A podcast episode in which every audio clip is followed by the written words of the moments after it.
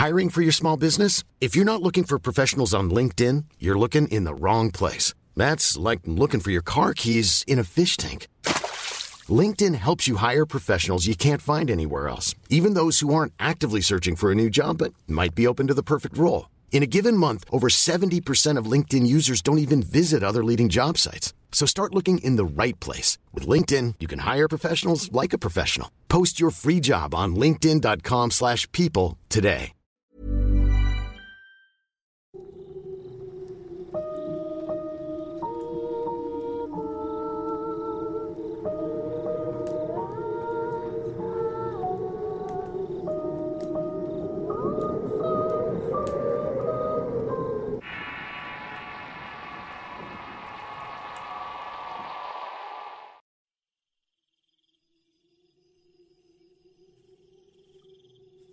Las brujas de leyenda han sido desde mujeres de grandes poderes y conocimientos, hasta maestros demoníacos de lo oculto que transformaban su cuerpo para acechar los cielos y los caminos oscuros provocando pestes y tormentos a la humanidad. En el colectivo vocal siempre se ha considerado a las brujas como un temible ser de cuento de hadas y mito. La bruja se ha labrado un lugar en casi todas las culturas del mundo a través del tiempo, mostrando su experiencia en la mayoría de las civilizaciones en diversas expresiones de arte, literatura y memoria de los pueblos que confirman su presencia caminado del lado de la humanidad. La bruja representa el lado oscuro de la presencia femenina al tener un poder que no se puede controlar. Si bien la bruja a menudo evoca representaciones de mujeres ancianas, feas y de nariz córvida que preparan brebajes y conjuros alrededor de sus calderos, la historia nos dice que los orígenes de la bruja son mucho menos siniestros. De hecho, aquellas a quienes consideramos brujas alguna vez fueron curanderas y miembros sagrados de sus comunidades, mujeres de gran sabiduría que conocían el movimiento del universo, ayudaban al nacimiento de la humanidad, curaban con ayuda de la naturaleza y guardaban la memoria de los pueblos, entre otras virtudes.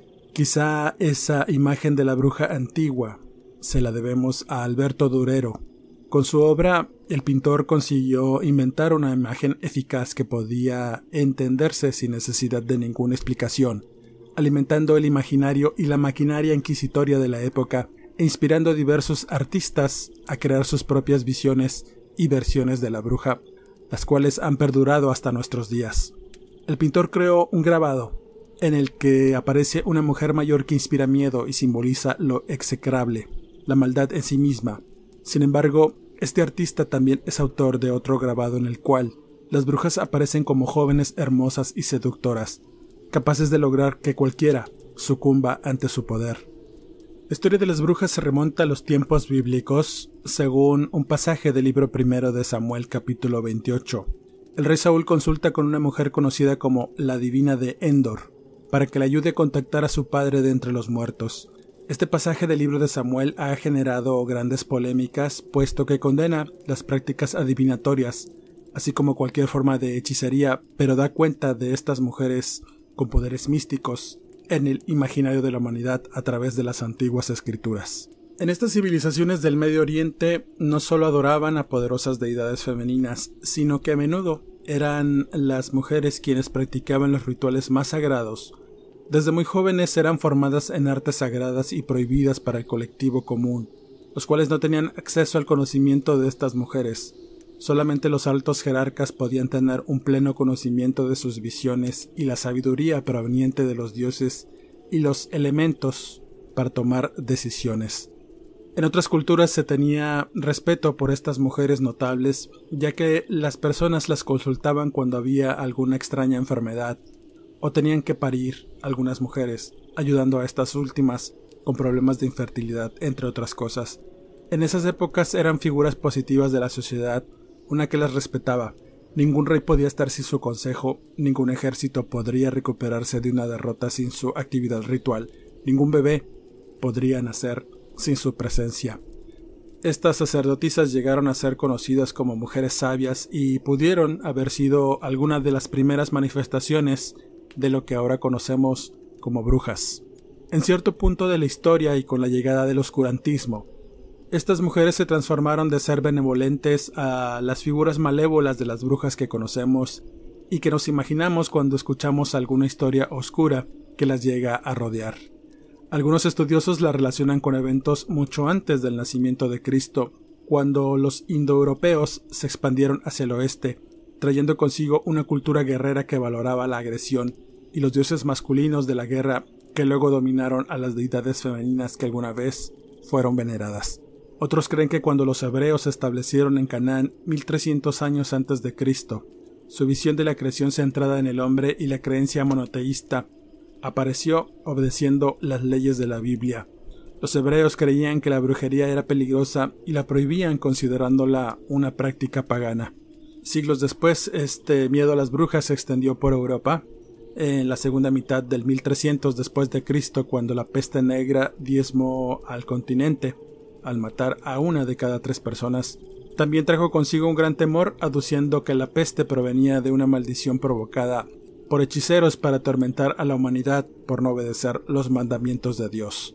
En medio del pánico, muchos atribuyeron su desgracia al mismo diablo y a sus supuestos adoradores. En este punto la Inquisición de la Iglesia Católica, que ya se había establecido durante décadas, expandió sus esfuerzos para buscar y castigar las causas no católicas de las muertes masivas, incluidas las brujas, que adoraban al diablo.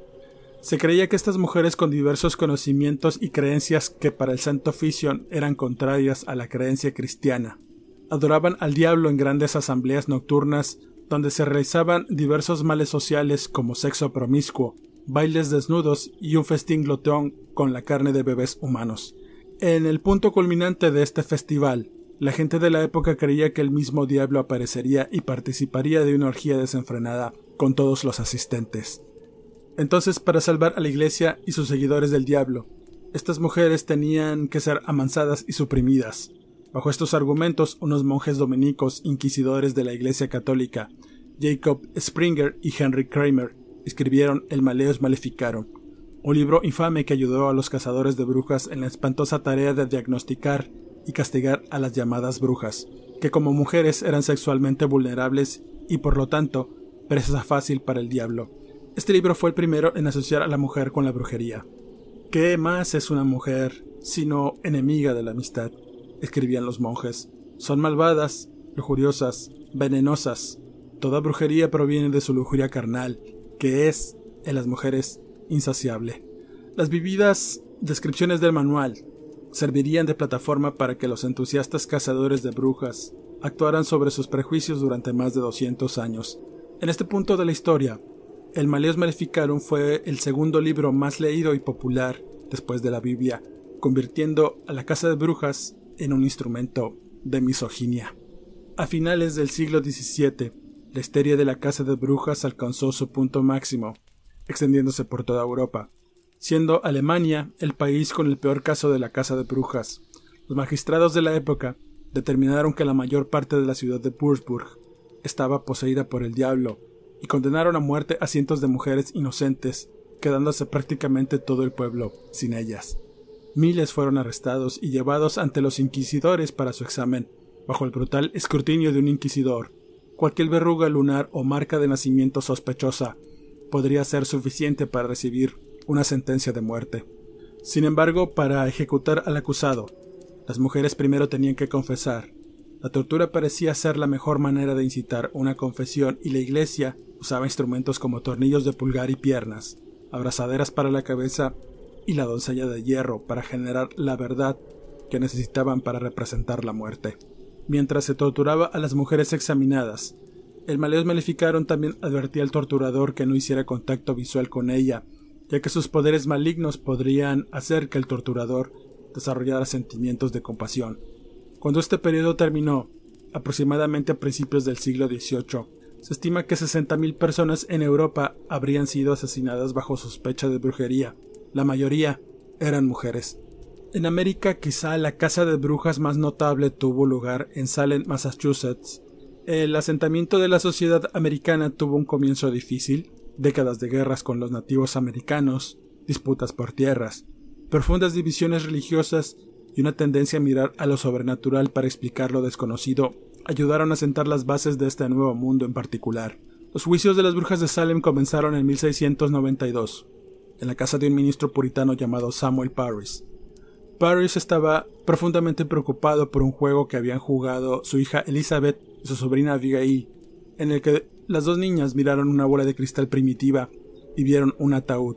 Esta visión les provocó convulsiones y a los pocos días otras nueve niñas de la comunidad sufrieron la misma enfermedad. Bajo la presión de Paris, las chicas nombraron a tres brujas que pudieron haberlas maldecido. Tituba, su esclava doméstica, Sarah Good, una mendiga, y Sarah Osborne, una viuda que se rumoraba tenía un romance ilícito con uno de los sirvientes de Paris. Las tres mujeres eran parias sociales y por lo tanto, blancos fáciles de sospecha. La historia detrás de los juicios de las brujas de Salem se extendió a 24 aldeas que circundaban este asentamiento. Ese año, las cárceles se llenaron con más de 200 mujeres acusadas de brujería, 27 de las cuales fueron declaradas culpables, muriendo 19. Sin embargo, los juicios terminaron rápidamente, en parte porque las supuestas víctimas comenzaron a señalar con el dedo a figuras de alto rango dentro de la comunidad. Cuando la esposa del gobernador de Massachusetts fue acusada de brujería, los líderes se encargaron de que los juicios se cesasen de inmediato. En cuanto a lo que motivó las confesiones de las jóvenes Abigail y Elizabeth, algunos autores las atribuyen a una forma de liberación social. Las jóvenes involucradas habían sido controladas tan estrechamente en Salem que una confesión les ganó algún tipo de atención.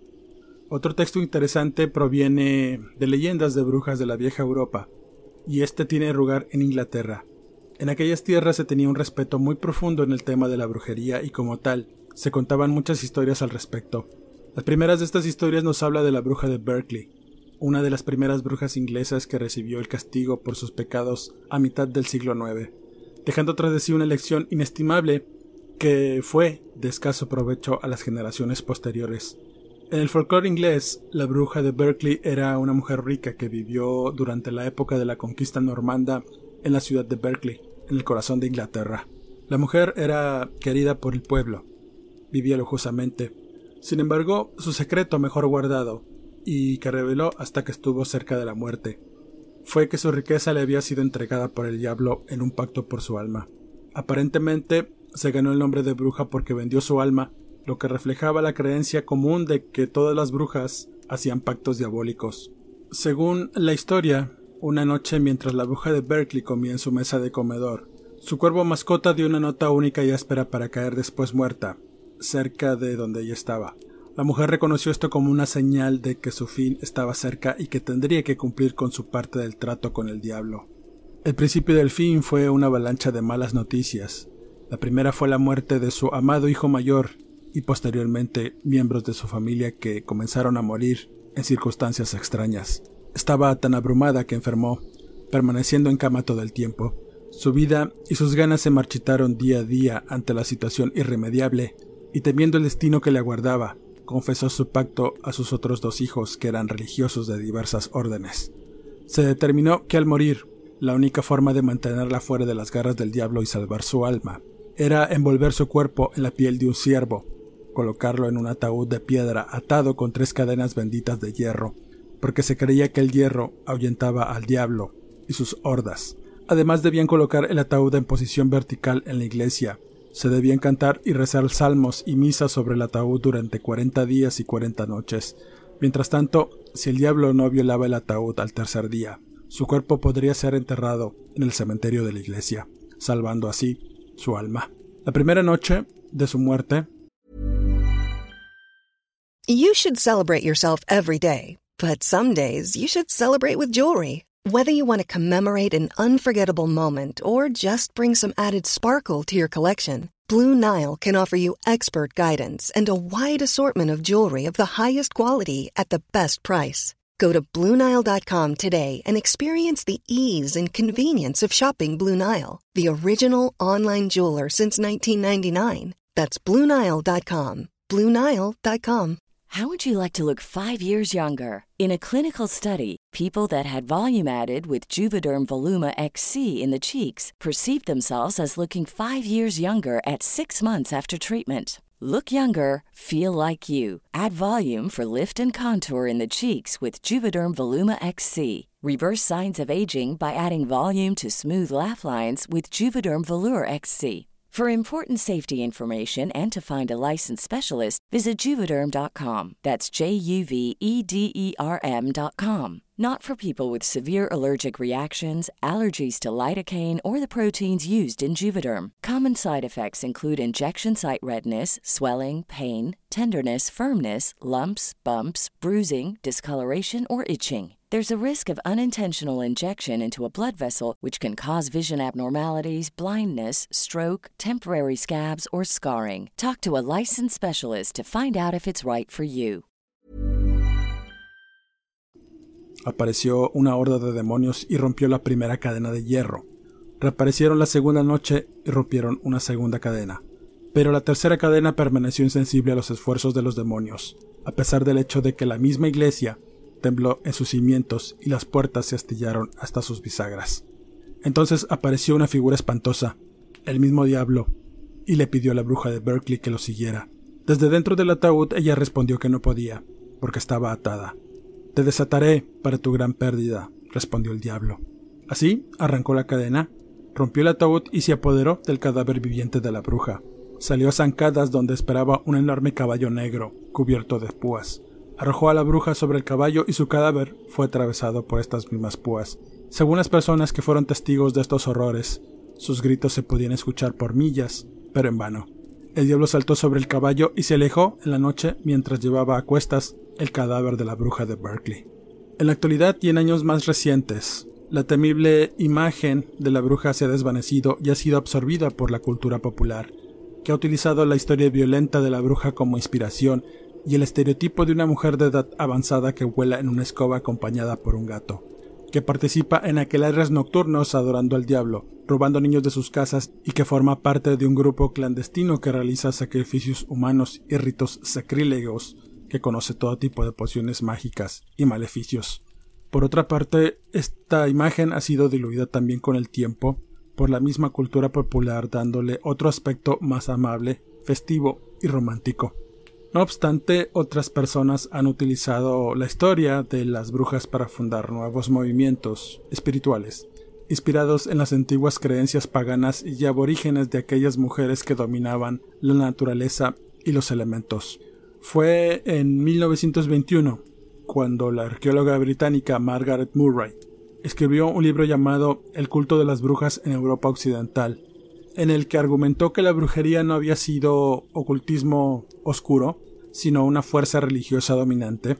Aunque las teorías de Murray han sido ampliamente desacreditadas desde la publicación de su libro, su trabajo provocó una fascinación por las brujas que habían estado inactivas durante más de 300 años, lo que finalmente dio lugar a la religión Wicca, de la cual hablaré más a detalle en futuros podcasts.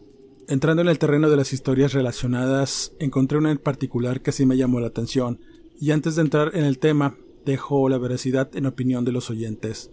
A mí en lo personal me pareció interesante y tiene elementos que considero pudieran ser reales, pero como siempre, la última opinión es de ustedes. La historia nos habla del testimonio de un soldado que participó en la batalla de las Ardenas durante la Segunda Guerra Mundial. Su nombre era Montgomery Jameson, soldado de primera en una compañía perteneciente al séptimo ejército aliado, el cual formaba parte de una ofensiva aliada que desembarcó primeramente en Normandía, luego de su avance hacia Alemania donde tuvo feroces combates. Tras varias semanas se trasladaron a Bélgica, en donde tuvieron una batalla en contra de Alemania que lanzó una contraofensiva en la boscosa y accidentada región belga de las Ardenas. En esa época hizo muy mal tiempo, nevadas y vientos helados mermaron los avances tanto de los alemanes como de los aliados.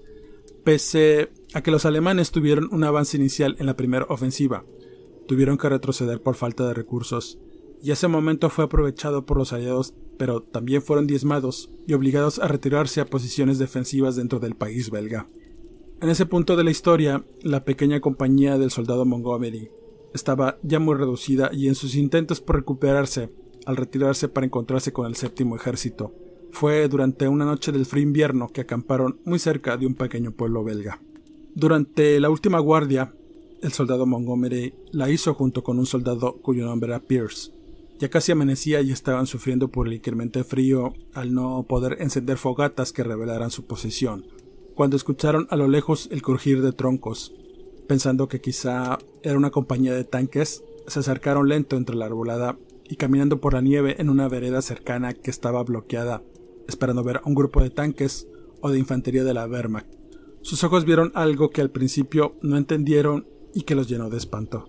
Detrás de una arbolada se levantaban las llamaradas de una gran fogata. Alrededor de esta había un grupo de mujeres que bailaban y cantaban dando círculos en un frenesí de locura que inquietó a los soldados. Todas las mujeres estaban desnudas.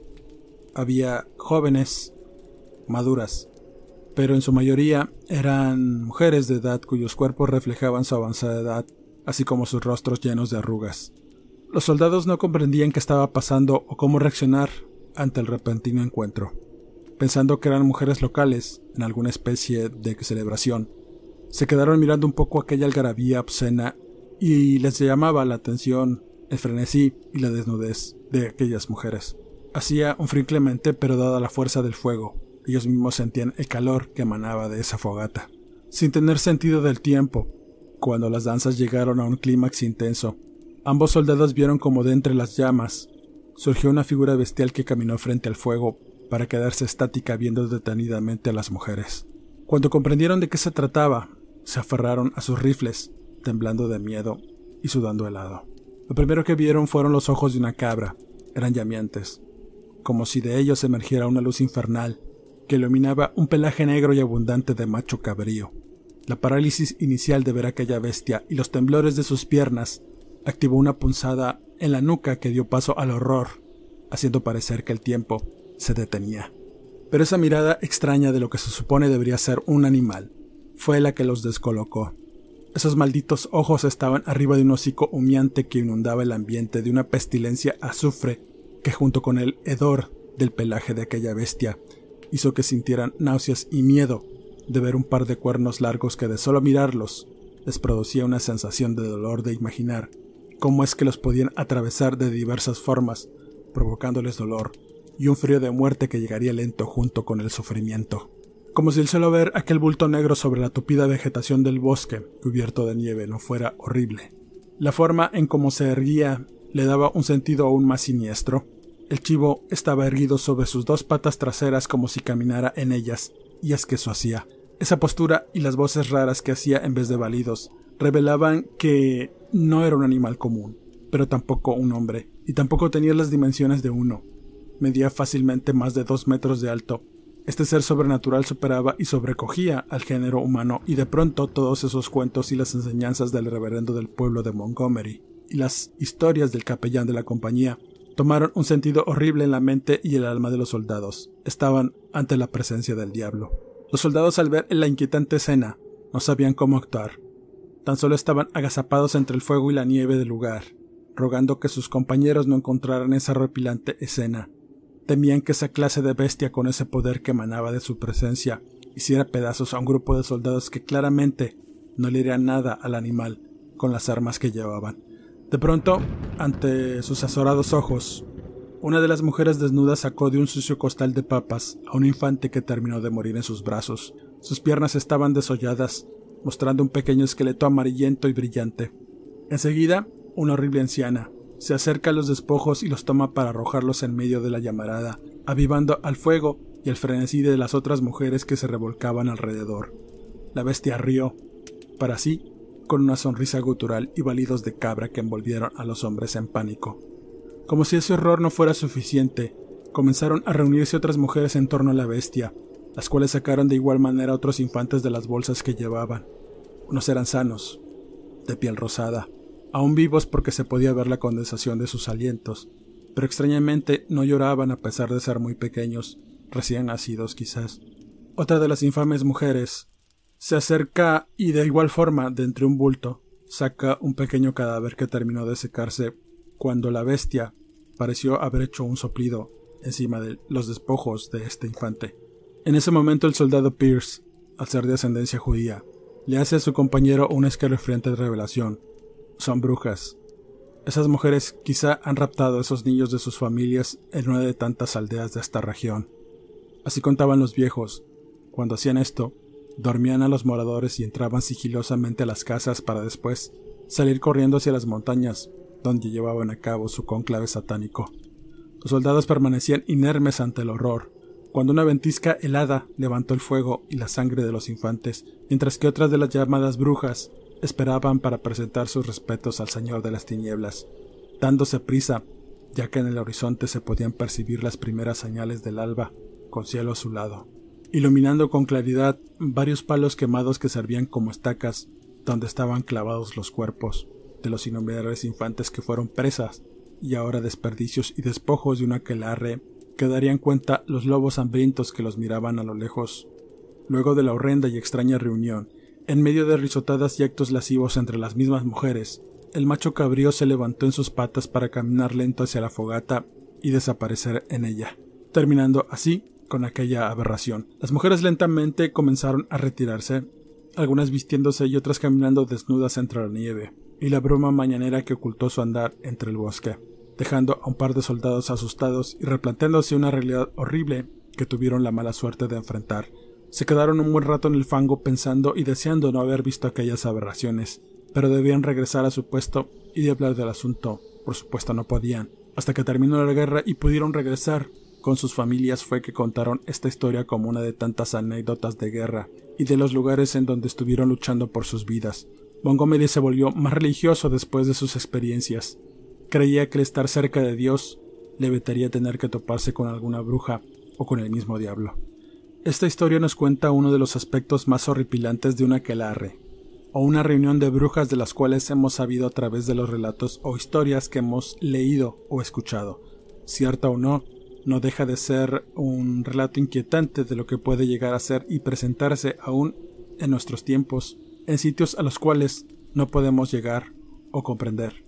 Sin duda, las sociedades, tanto antiguas como modernas, relacionan a las brujas con la magia y en general la invocación de fuerzas y seres sobrenaturales para obtener determinados resultados.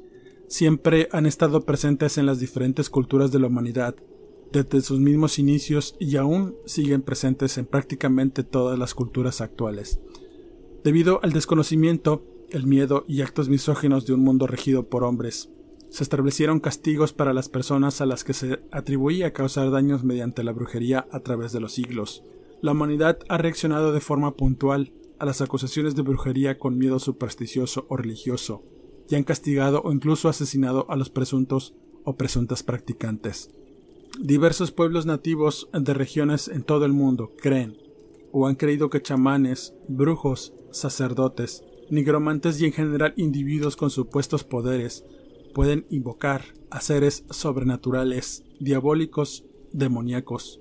En algunas de estas culturas, toda desgracia, enfermedad o muerte es atribuida a los dioses, al diablo, a los demonios, o al mal acusado por un tercero, que en este caso es la figura de las brujas o brujos. Sin duda este tema es muy extenso e interesante, ya que la brujería comprende muchas prácticas, muchos dogmas y creencias únicas que las definen y de las cuales provienen muchos males que hasta el día de hoy no han podido ser explicados o no se alcanza a comprender. Sin duda, las brujas han estado y estarán hasta el fin de los tiempos, acompañando a la humanidad en su florecimiento y en su ocaso, algunas veces ayudando y otras provocando diversos males de los cuales quizá nunca podamos ver o entender.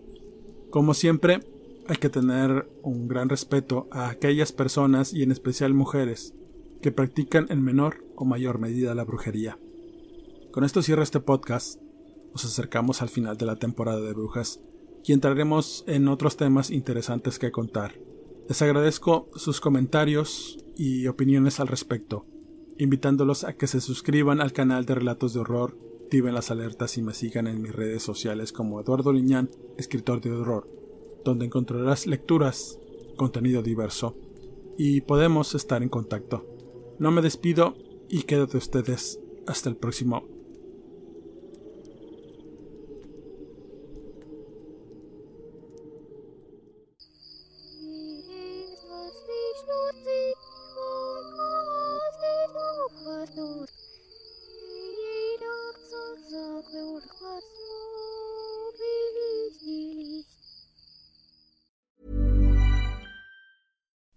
would you like to look five years younger? In a clinical study, people that had volume added with Juvederm Voluma XC in the cheeks perceived themselves as looking five years younger at six months after treatment. Look younger, feel like you. Add volume for lift and contour in the cheeks with Juvederm Voluma XC. Reverse signs of aging by adding volume to smooth laugh lines with Juvederm Volure XC. For important safety information and to find a licensed specialist, visit juvederm.com. That's J U V E D E R M.com. Not for people with severe allergic reactions, allergies to lidocaine, or the proteins used in Juvederm. Common side effects include injection site redness, swelling, pain, tenderness, firmness, lumps, bumps, bruising, discoloration, or itching. There's a risk of unintentional injection into a blood vessel, which can cause vision abnormalities, blindness, stroke, temporary scabs, or scarring. Talk to a licensed specialist to find out if it's right for you.